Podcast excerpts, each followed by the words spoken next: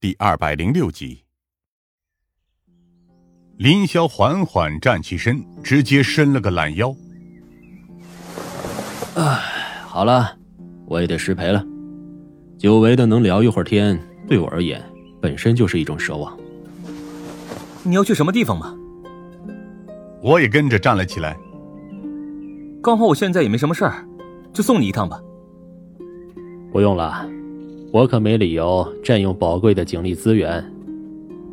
他打趣的说道：“去完成你的任务吧，我只是去一趟临海大学而已。”我有些惊讶。可是临海大学不是放假了吗？是放假了，但是有一部分老师和学校管理层还是留在了那里。我这次过去，只是做普通的学术交流工作而已。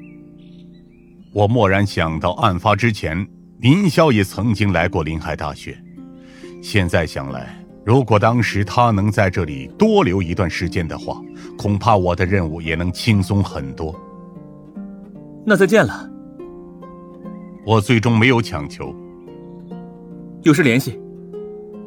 没事，也可以多多联系。毕竟，当初的那些师兄弟们还能再见面的，也就你我了。他最终直接打车离去，我则在原地站了很久，才开始回到市局。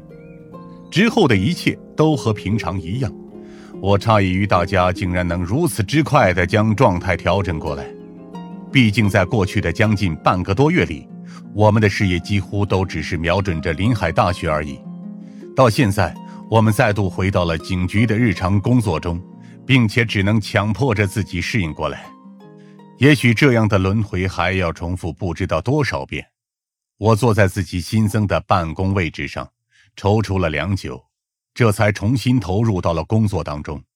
直到深夜下班后，我回到家里，看着一片狼藉的客厅时，我才意识到我已经很久都没回来过了。一个人的客厅，一个人的走廊，一个人的卧室，我惊诧于自己竟然习惯了独自一人的生活。想着想着，才想起自己根本没有个人生活可言。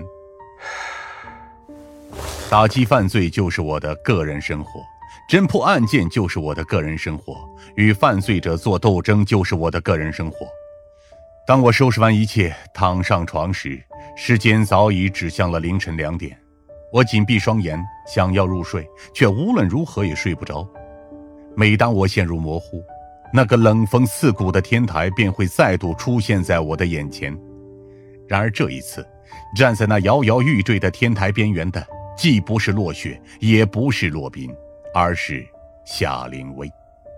我只能看着他哭喊着某些我听不清的词汇，看着他绝望地掉了下去，而我却什么也做不了，只能眼睁睁地看着这一切发生。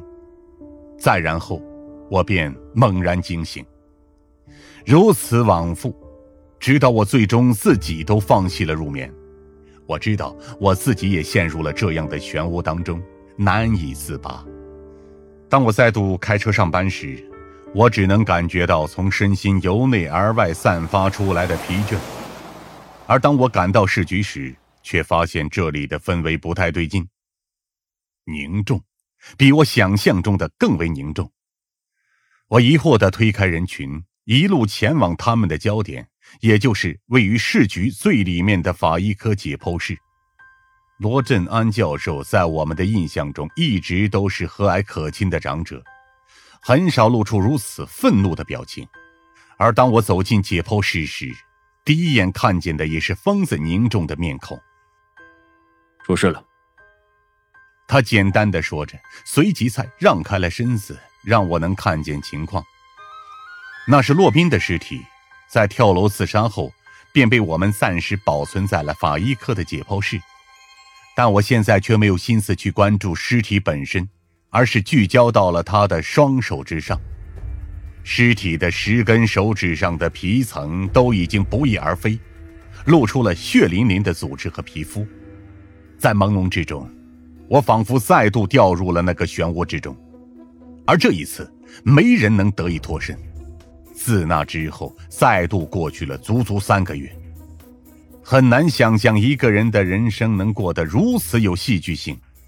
但这种事就在我们身上发生了，无论是我还是疯子，都对这样的变动猝不及防，因为我们接连破获两起重大案件的功绩，我们被正式调入了省局，成为了光荣的省公安厅的一员。理论上讲，这波几乎是破格升职。然而，我和疯子并没有感到有多高兴，因为我们已经习惯了 Z 城这座城市。习惯了这里的人文风情，熟悉了这里的一草一木。至于省城，那里对我而言只有不好的回忆而已。而疯子就简单直白得多。甚至当局长宣布他的升迁调令时，他直言道：“我不觉得自己有做过什么值得这种升迁调动的事。我希望能继续留在原址。”局长自然将他臭骂了一顿，还告诉我们。这次是省公安厅那边亲自发下来的命令，必须要遵守。没办法，我和疯子也只能捏着鼻子前往省城。